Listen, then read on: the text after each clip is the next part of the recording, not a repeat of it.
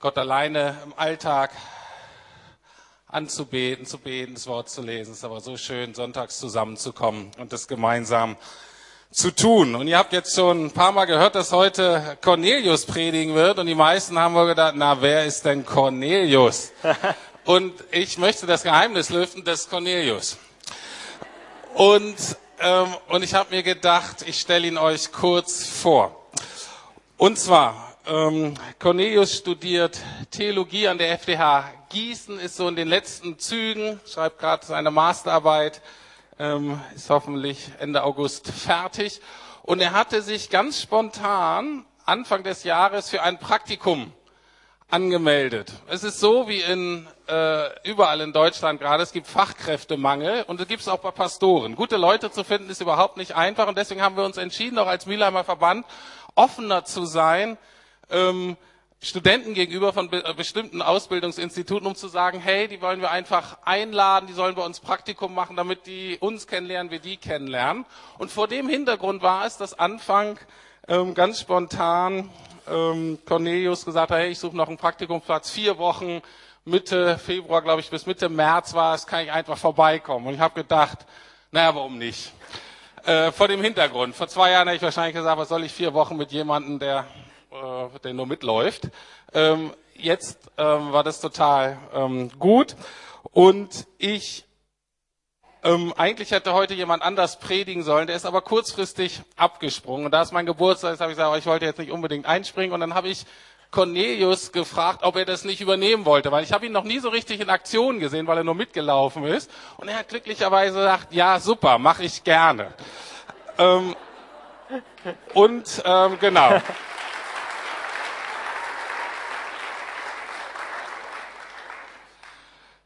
Paar Fragen, damit ihr ihn so ein bisschen besser kennenlernt. Ähm, Cornelius, du kommst ähm, eigentlich aus Berlin. In welcher Gemeinde bist du groß geworden?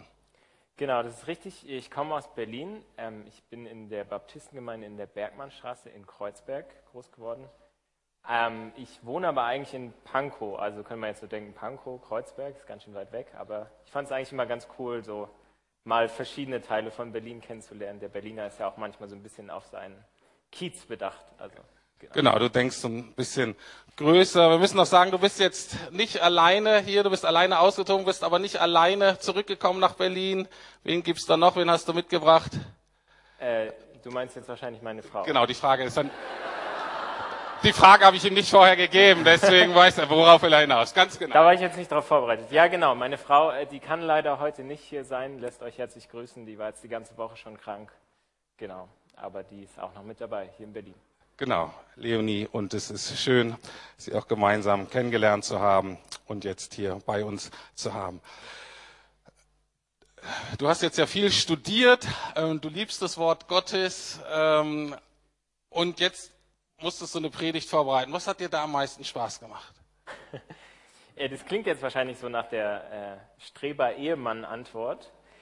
Aber tatsächlich äh, macht es mir am meisten Spaß, wenn die Predigt fertig ist, sie einmal meiner Frau zu halten, obwohl das meistens bedeutet, dass sie dann sagt, was daran alles nicht stimmt und sagt, oh, das, ist, das musst du anders machen, das musst du anders machen. Und dann denke ich schon, oh weia, was hast du da verzapft? Aber dann kommt dann doch raus, dass es eigentlich ganz okay ist. Das macht mir Spaß. Sehr cool. Ähm, Du hast ja wahrscheinlich noch nicht so oft jetzt so klassisch sonntags gepredigt. Wie oft würdest du sagen, hast du das gemacht? Sechs, sieben Mal ungefähr. Okay, sechs, sieben Mal. Ist noch überschaubar. Was würdest du sagen, da, was war da deine größte Herausforderung? Also meine größte Herausforderung ist, glaube ich, tatsächlich, wenn ich dann vor dem Text sitze und ihn zum ersten Mal lese, dann fällt mir total viel ein. Das ist so ein bisschen wie so ein Puzzle, was man dann auskippt und dann sind da ganz viele Teile und ich denke mir, huh, das ist alles ganz toll, aber es passt irgendwie nicht zusammen.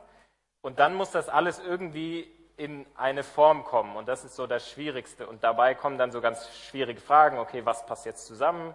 Gleichzeitig hat man so einen halben Identitätskonflikt, weil man immer denkt, ich stehe ja hier auch als ich selber auf der Bühne und was denken die Leute von mir, wenn ich das sage oder das? Und dann musst du das irgendwie so zusammenpuzzeln und das Schöne ist, dass es am Ende irgendwie doch ich glaube, Gott schenkt, dass dann was Ganzes, was Fertiges bei rumkommt und dass es am Ende nicht um mich geht, sondern um Gottes Wort. Na, da sollen wir genauso erwarten und ich bete noch für dich. Lieber Herr, ich danke dir für Cornelius. Danke, dass du ihn früh zu dir gerufen hast. Danke dir, dass er in einer Familie, Gemeinde aufwachsen durfte, in der du im Mittelpunkt stehst. Danke, dass du die letzten Jahre ihn nochmal genommen hast im Studium, in der Ehe und auch sonst in Praktika im In- und Ausland. Ähm, einfach geformt hast zu dem, was er jetzt ist. Und danke, dass er sich nicht verstellen muss. Danke, dass er sagen kann, ich bin jetzt hier, Herr Jesus, und es geht um dich. Und darum danken wir dir auch. Und so, Cornelius, möchte ich dich segnen mit einer Freiheit und Freude vom Herrn, sein Wort zu verkünden. Amen.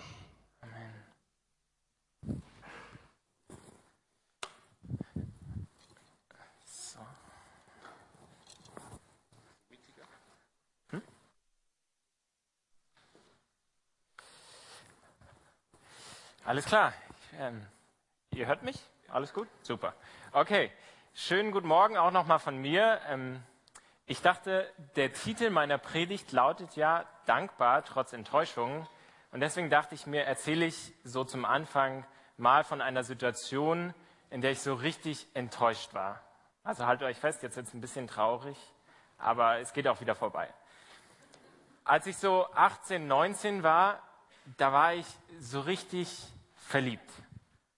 So ganz schlimm verknallt in ein Mädchen, dessen Namen ich jetzt natürlich hier nicht nennen kann, weil ihr wisst ja so Datenschutz und so. Aber ich war auf jeden Fall so richtig verliebt. Aber ich war auch ein bisschen zu zurückhaltend und schüchtern, um sie mal darauf anzusprechen. Und ich dachte mir, irgendwann wird sich bestimmt was ergeben. So, ne? Und dann waren wir auf einer Party und alles war gut, gute Stimmung. Und zu meinem Glück war sie auch da.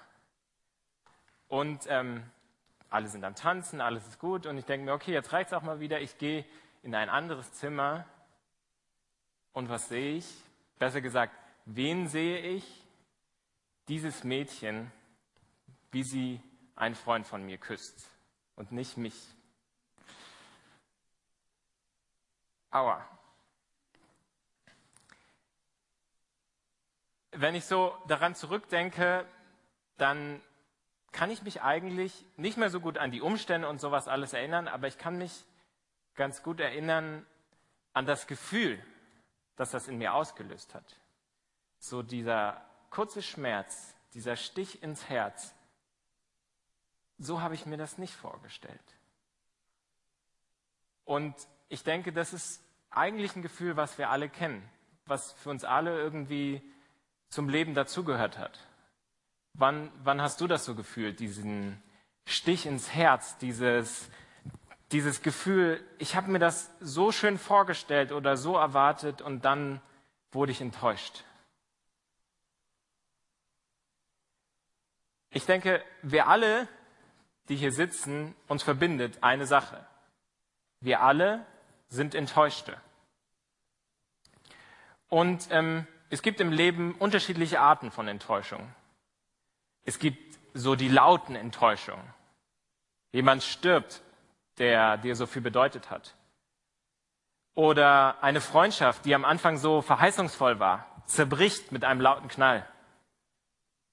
Aber es gibt auch so die leisen Enttäuschungen. Und vielleicht tun die manchmal noch mehr weh. Du hängst in einem Job fest, der dir keinen Spaß macht, aber du kannst ihn nicht so einfach wechseln. Oder es gibt eine Beziehung, vielleicht deine Ehe oder deine Beziehung zu deinen Kindern oder zu deinen Eltern, von der du dir irgendwie mehr erwartet hast, die aber sich so, so trocken mittlerweile anfühlt, wie Pergament. Und es gibt anscheinend irgendwie nichts mehr, was diese Beziehung neu erfrischen könnte. Wir alle sind Enttäuschte. Und wenn wir darüber nachdenken, dann ist wahrscheinlich die größte Enttäuschung in unserem Leben oft, dass wir enttäuscht von uns selber sind. Dass wir merken, oh, eigentlich wollte ich das so oder so hinkriegen, aber ich habe es wieder nicht hingekriegt. Ich, ich kenne das so oft in meinem Leben, dass ich denke, ich möchte das jetzt eigentlich gerne so machen, aber dann mache ich es ganz anders. Oder diese eine schlechte Angewohnheit, die will ich endlich loswerden und es funktioniert nicht. Oder diese eine gute Angewohnheit, die bleibt einfach bei mir nicht hängen. Wir alle sind Enttäuschte. Und die Frage, die sich uns stellt, ist, wie gehe ich mit Enttäuschung um? Jeder von uns muss einen Weg finden, um damit umzugehen. Vielleicht kann uns Paulus ja dabei helfen. Paulus wird jetzt denken, okay, Paulus, warum? Ähm, wer das nicht weiß, hier in der Lukasgemeinde beschäftigen wir uns jetzt sechs Wochen lang mit Paulus. Wir schauen uns so seine Schriften an, seine Briefe. Paulus war der wichtigste Theologe und Missionar in der frühen Kirche. Und der hat eine Menge geschrieben und jeder von uns, der, der bei diesem Projekt mitmacht, der liest ein Kapitel am Tag in der Bibel von seinen Schriften und dann treffen wir uns auch noch einmal pro Woche in einer kleinen Gruppe. Also, falls du Lust hast, kannst du bestimmt noch einsteigen. Klaus ist immer ganz flexibel, aber du kannst auf jeden Fall, du kannst auf jeden Fall mitlesen. Du kannst in der Bibel lesen, jeden Tag ein Kapitel. Ich glaube, das schafft jeder. Und ähm, wenn du schon mitgemacht hast, dann hast du diese Woche die ersten sechs Kapitel des ersten Korintherbriefes gelesen. Und genau diesen Brief schauen wir uns zusammen an. Und zwar aus der Einleitung im ersten Kapitel, die Verse 1 bis 9. Und ich fange jetzt mal mit den ersten drei Versen an. Paulus, durch Gottes Willen berufener Apostel Christi Jesu, und der Bruder Sosthenes an die Gemeinde Gottes, die in Korinth ist. Die Geheiligten in Christus Jesus, die berufenen Heiligen, mit allen, die den Namen unseres Herrn Jesus Christus überall anrufen, bei ihnen und bei uns. Kurze Anmerkung. Wenn du Christ bist und dir schon immer mal gedacht hast, diese Bibel, die spricht überhaupt nicht zu mir, weil das ist ja vor so langer Zeit geschrieben, zu irgendwelchen Leuten, die ich nicht mehr kenne, die schon lange tot sind. Hier hast du den Beweis, die Bibel spricht doch zu dir, weil da steht, mit allen, die den Namen unseres Herrn Jesus Christus überall anrufen, an jedem Ort. Das heißt, dieser Brief ist sogar auch direkt an uns geschrieben. Ist doch toll, oder? Endlich mal ein Brief, der an dich geschrieben ist. Doch super. Klammer zu. Gnade sei mit euch und Friede von Gott, unserem Vater und dem Herrn Jesus Christus. Das erste Wichtige, was wir bei so einem Bibeltext immer wissen müssen, ist so das Genre. Was ist das überhaupt für ein Text? Und hier haben wir einen Brief. Und Briefe in der Antike waren relativ standardisiert. Die liefen immer gleich ab. Da hat ähm, jemand einen Brief geschrieben und dann steht da Person A an Person B, grüß dich oder äh, alles Gute. So, das ist eigentlich immer gleich. Und äh, Paulus macht genau das Gleiche. Paulus an die Gemeinde in Korinth. Und dann schreibt er aber nicht so alles Gute, sondern ich wünsche euch Gottes Gnade und Gottes Frieden. Also was wir in unserem Leben brauchen, sind nicht so diese Standardwünsche oder so, sondern wir brauchen Gottes Gnade und wir brauchen Gottes Frieden. Und warum die, gerade die Korinther das besonders gebraucht haben, das werden wir noch sehen. Falls jemand dieses Wort irgendwie Apostel noch nicht gehört hat, Apostel, Paulus sagt selber von sich, er ist ein Apostel, das bedeutet einfach, das ist jemand, der von Gott gesandt ist, um seine Botschaft zu verbreiten. Und deswegen ist Paulus auch viel rumgekommen und hat so Missionsreisen gemacht. Also der ist dann so durch die damalige antike Welt äh, rumgelaufen und äh, durch Palästina und die Türkei und Griechenland und hat überall in den Städten, wo er hinkam, hat er Gemeinden gegründet. Und am Ende von seiner zweiten Missionsreise kam er auch nach Korinth. Es ist gar nicht so weit weg von Athen. Und ähm, in Korinth hat er auch eine Gemeinde gegründet und die hatte so einen vielversprechenden Start. Und dann hat er aber gemerkt, hm, das ist hier auch ein ganz schön hartes Pflaster. Das lag zum einen an den Juden in der Stadt, die wollten ihn vor dem Statthalter verklagen. Und auf der anderen Seite war die Gemeinde, die er da gegründet hat, auch gar nicht so easy. Wenn wir nämlich die ersten Kapitel im, im Korintherbrief lesen, dann, ähm, dann merken wir, dass Paulus eine Sache mit uns gemein hat. Und zwar Paulus, hier ist er, war auch ein Enttäuschter. Und zwar, er war enttäuscht von der Gemeinde in Korinth. und enttäuscht wäre jetzt vielleicht sogar ein bisschen wenig gesagt. Paulus war richtig sauer auf die, so richtig wütend. Also ich glaube, Paulus war so ein Typ, der konnte sich auch so richtig aufregen und ich glaube, deswegen hatte der auch so wenig Haare, weil der die sich immer so gerauft hat. Er gedacht, es ist doch zum Haare raufen, dass die da machen. Deswegen, also das ist jetzt aber nur meine Theorie, ist nicht, äh, ist nicht wissenschaftlich bestätigt. Ähm, was hat ihn da so aufgeregt?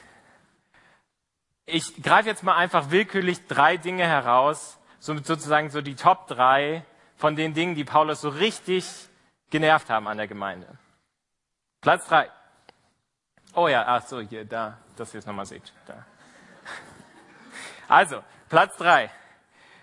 Viele Männer in der Gemeinde in Korinth leben nach dem Motto, alles ist mir erlaubt. Und deswegen denken sie sich, ist doch auch cool, wenn ich meine Zeit und mein Geld so in Prostituierte investiere, weil alles ist mir erlaubt. Und in dem Umfeld, in dem sie gelebt haben, in dem heidnischen antiken Umfeld, war das auch ganz normal. Es gab sogar ein Wort, das hieß korinthisieren. Und das war so in der gesamten Antike so ein Synonym dafür, dass man sexuell sehr freizügig lebt und ähm, so mal die Sau rauslässt. Also könnt ihr euch merken, korinthisieren. Platz zwei. Diese Christen in der Gemeinde, die sind total zerstritten. Die sind richtig zersplittert. Und deswegen ist es auch ihre Lieblingsbeschäftigung, sich gegenseitig vors Gericht zu zerren und hemmungslos zu verklagen. Übrigens auch eine Sache, die sie mit ihrer Umwelt gemein hatten. Und auf Platz eins, unangefochten, ein junger Mann in dieser Gemeinde hat eine sexuelle Beziehung, eine Affäre mit der Frau seines Vaters, also mit seiner Schwiegermutter. Stiefmutter, Stiefmutter, richtig, nicht genau, Stiefmutter. Und äh, jetzt wirst du dir denken, okay, im sexuell befreiten Berlin habe ich jetzt schon Schlimmeres mitbekommen. Aber wenn man bedenkt, dass Paulus in seiner Zeit so als Jude, für den war das einfach No-Go. Und selbst für die Leute drumherum, die keine Christen waren, war es ein Unding. Dass Paulus sogar schreibt, diese Sache bringt uns vor Nichtchristen total in Verruf. Und trotzdem gab es viele in der Gemeinde, die hinter dieser Beziehung gestanden haben, die das gut fanden. Also jetzt nur mal so zur Veranschaulichung. Ne? Stell dir vor, du schaust dich jetzt mal hier so um, wer neben dir sitzt, und dein linker Nachbar, der geht gerne zu Prostituierten, und dein rechter Nachbar, der hat ein Verhältnis zu seiner Stiefmutter, und die zwei Leute vor dir, die verklagen sich gerade gegenseitig. Klammer auf, ich glaube, dass es in unseren Gemeinden ganz schön viele Sachen gibt, die da so unter der Oberfläche sind, die vielleicht auch so in diese Kategorie fallen, Klammer zu. Aber das ist nicht der Punkt. Der Punkt ist, wenn ich diese Gemeinde leiten würde, dann würde ich mir denken, die mache ich vielleicht lieber wieder zu. Aber Paulus macht genau das Gegenteil. Ich lese jetzt mal weiter, was Paulus den Korinthern weiter schreibt, in den Versen 4 bis 9. Ich danke meinem Gott jederzeit euretwegen für die Gnade Gottes, die euch in Christus Jesus geschenkt wurde, dass ihr an allem reich geworden seid in ihm, an aller Rede und aller Erkenntnis. Denn das Zeugnis über Christus wurde bei euch gefestigt, so dass euch keine Gnadengabe fehlt, während ihr auf die Offenbarung unseres Herrn Jesus Christus wartet.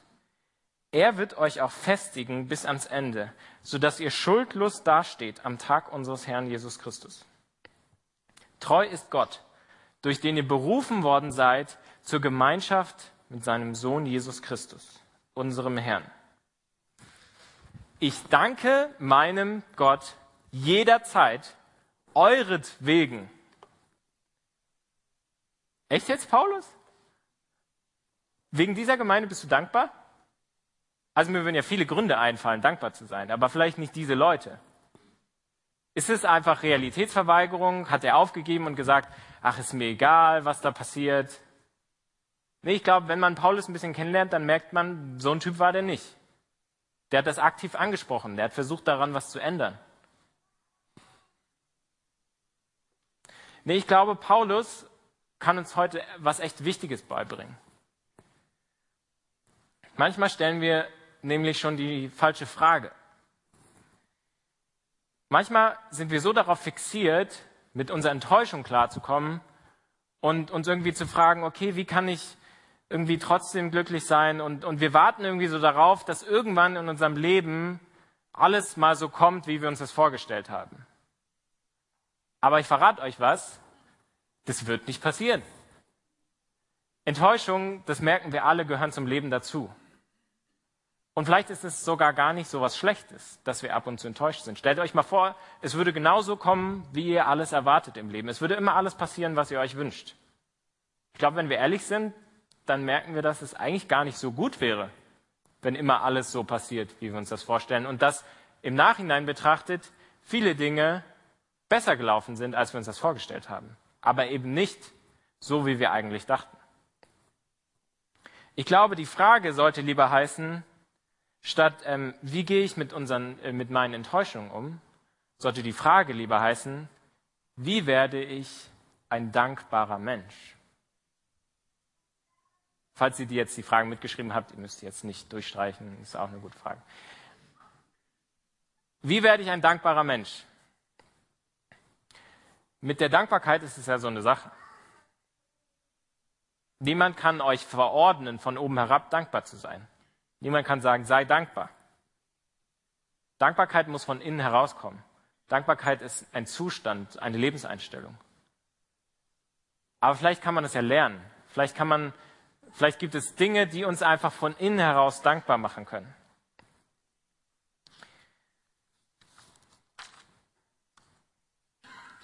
Wie hat Paulus das gelernt? Wie hat Paulus gelernt, dankbar zu sein? Als ich dann den Predigtext für heute nochmal gelesen habe, da ist mir das total ins Auge gesprungen, dass ich dachte, das ist eigentlich so offensichtlich, so offensichtlich, dass Paulus das in jedem einzelnen Vers, den wir gelesen haben, wiederholt. Der Grund dafür, dass er dankbar ist. Wenn wir es jetzt nochmal durchgehen. Vers 1. Apostel Christi Jesu.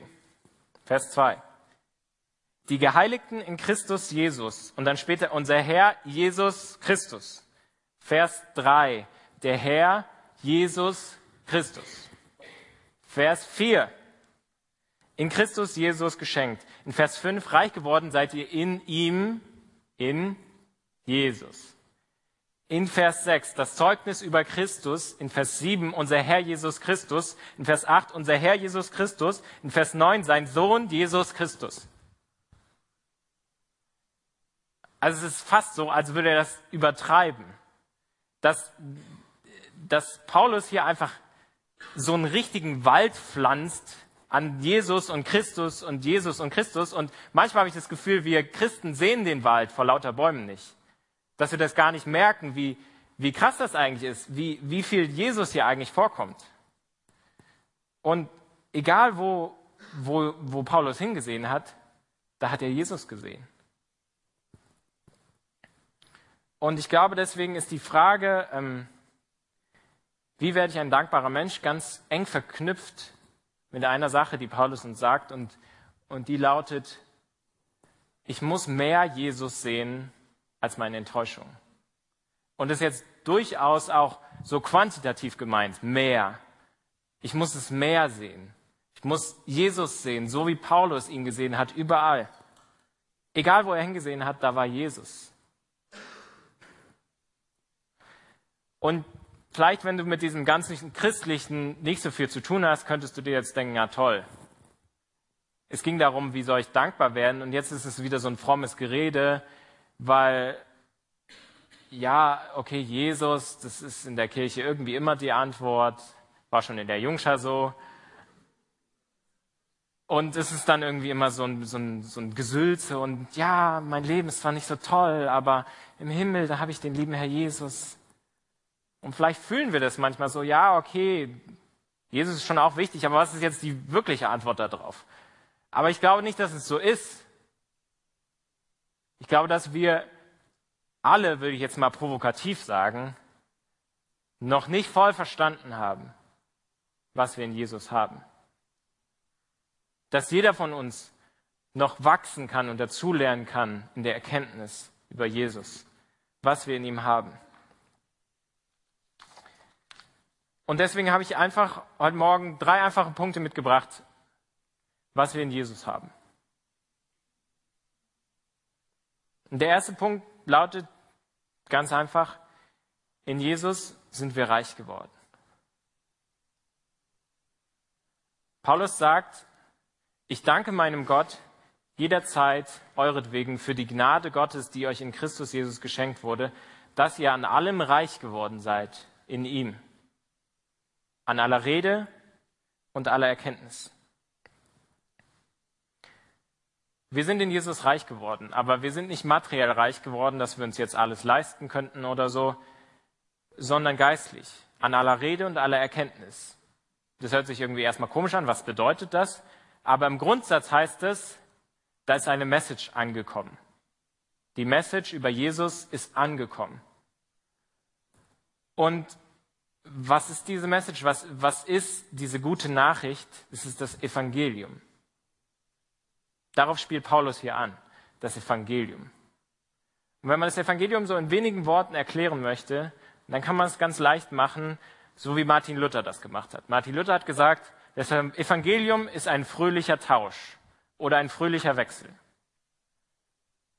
Das funktioniert einfach so, dass wir merken, in meinem Leben, da stimmt so vieles nicht.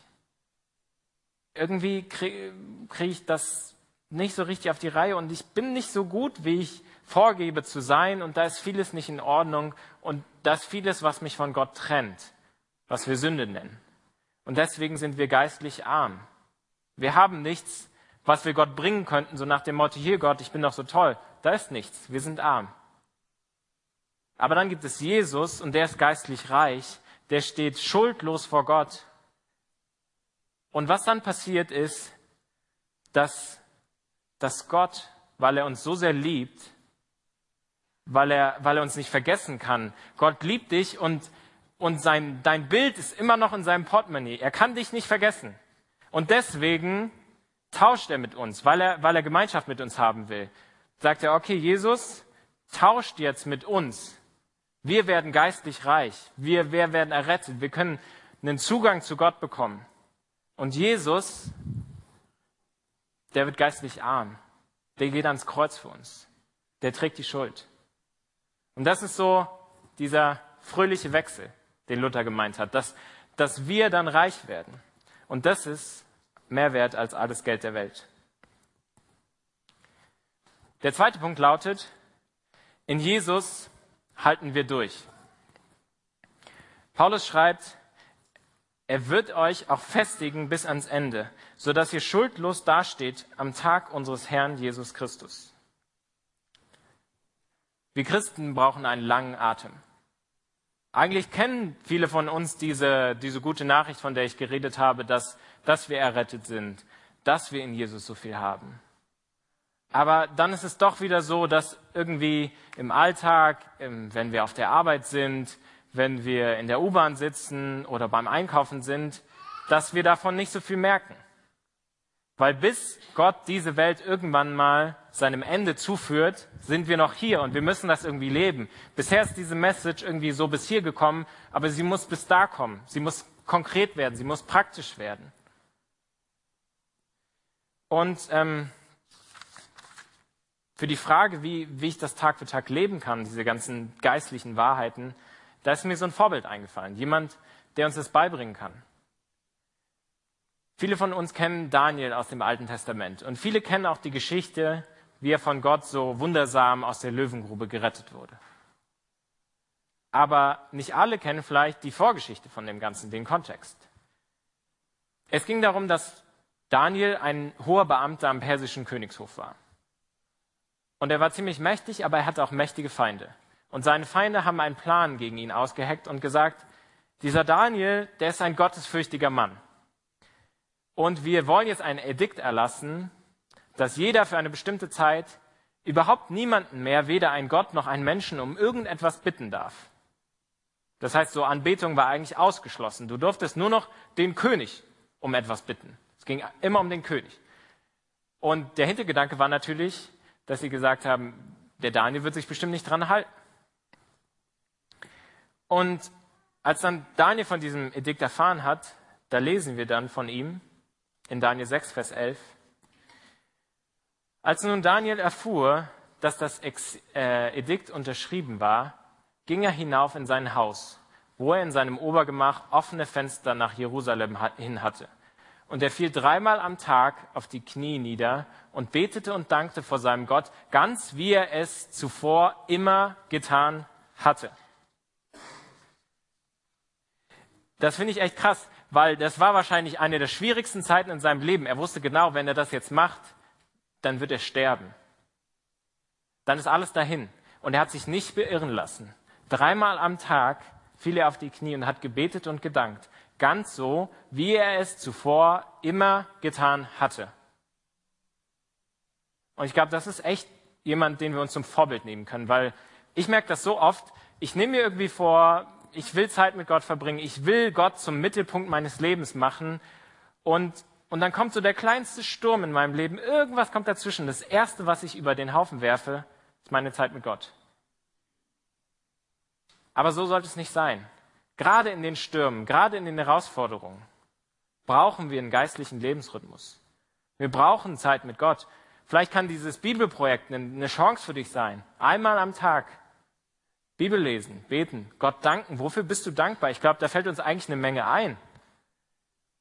Oder mach dir irgendwelche Zettel an den Kühlschrank und überall hin mit geistlichen Wahrheiten, was du in Jesus hast, dass du es siehst, wenn du in deiner Wohnung rumläufst. Oder bau dir irgendwelche Rituale ein. Woran denkst du, wenn du Zähne putzt oder was auch immer? Ich glaube, jeder von uns ist unterschiedlich und es geht nicht darum, irgendeine Regel einzuhalten, sondern diese geistlichen Wahrheiten wirklich konkret in unserem Leben werden zu lassen dass wir durchhalten.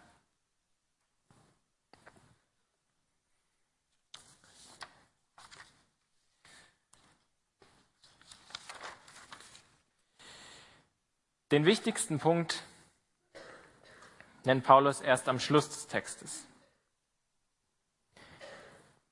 In Vers 9 sagt er, Treu ist Gott, durch den ihr berufen worden seid zur Gemeinschaft mit seinem Sohn Jesus Christus, unserem Herrn. Der Satzbau ist hier so ein bisschen merkwürdig, aber das ist auch schon im Griechischen so, dass das treu am Anfang steht. Es, es ist betont. Gott ist treu. Und wieder hat es was mit Jesus zu tun. In Jesus wird Gottes Treue zu uns sichtbar. Ich möchte es gerne vergleichen mit einem Ehering.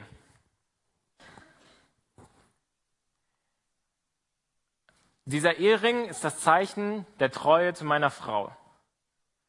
Und umgekehrt, ihr Ehering ist das Zeichen ihrer Treue zu mir. Und dieser Ehering und der Bund, für den er steht, der hat Bestand, auch wenn Enttäuschungen kommen. Auch wenn ich irgendwann merke, hey, diese Person, die ich geheiratet habe, ist vielleicht gar nicht so unbedingt so, wie ich mir das vorgestellt habe. Und vielleicht wird es auch nicht so leicht, wie ich mir das vorgestellt habe. Und es gibt die Herausforderung. Aber der Bund wird durch die Enttäuschung nicht aufgehoben. Er bleibt bestehen. Und ich glaube, so ähnlich ist das auch mit Gott. Und lass dir das zum Zeichen werden, ob du jetzt verheiratet bist oder nicht, das spielt keine Rolle. Es ist ein geistliches Zeichen für das, was Gott mit uns tut. Dass Jesus sozusagen der Ehering ist, den Gott dir hinhält und sagt, ich bin treu zu dir, ich stehe zu dir. Auch wenn die Enttäuschungen kommen, auch wenn Dinge kommen, die du vielleicht nicht so erwartet hast. Mein Bund wird dadurch nicht aufgehoben. Und, und Gott hält dir diesen Ring hin und sagt, hey, willst du ihn haben? Und es kann so eine Einladung sein. Vielleicht kennst du Jesus noch gar nicht oder du kennst ihn schon lange, aber jeder von uns kann ihn nehmen und sagen, hey, ja, ich möchte mich darauf werfen, ich möchte das durchbuchstabieren, was es für mein Leben heißt. Gott ist treu. Gott war treu, als dieses Mädchen jemand anders geküsst hat, obwohl ich so enttäuscht war. Und er hatte andere Pläne für mich. Und das ist auch super. Und Gott war treu in, in deiner Enttäuschung. Gott war treu, als du von anderen verlassen wurdest. Als, als andere Leute dich im Stich gelassen haben oder als Dinge passiert sind, die du nicht erwartet hast. Gott ist treu. Und wir singen zum Abschied so ein schönes altes Lied, ein Kirchenlied, das genau das ausdrückt. Da heißt es, bleibend ist deine Treu. Morgen für morgen dein Sorgen ich seh. All meinen Mangel hast du mir gestillet. Bleibend ist deine Treu, wo ich auch gehe. Es geht nicht darum, dass Gott alles tut, wie wir uns das vorstellen, sondern dass er unsere Bedürfnisse und unseren Mangel stillt. Und dadurch erweist er sich als treu. Wo hast du diese Treue Gottes erfahren? Kannst du dir vielleicht mal überlegen während dieses Liedes. Nochmal zusammengefasst. Ich muss mehr Jesus sehen als meine Enttäuschung. Und in Jesus bin ich reich geworden. In Jesus halten wir durch und in Jesus wird Gottes Treue zu uns sichtbar. Amen.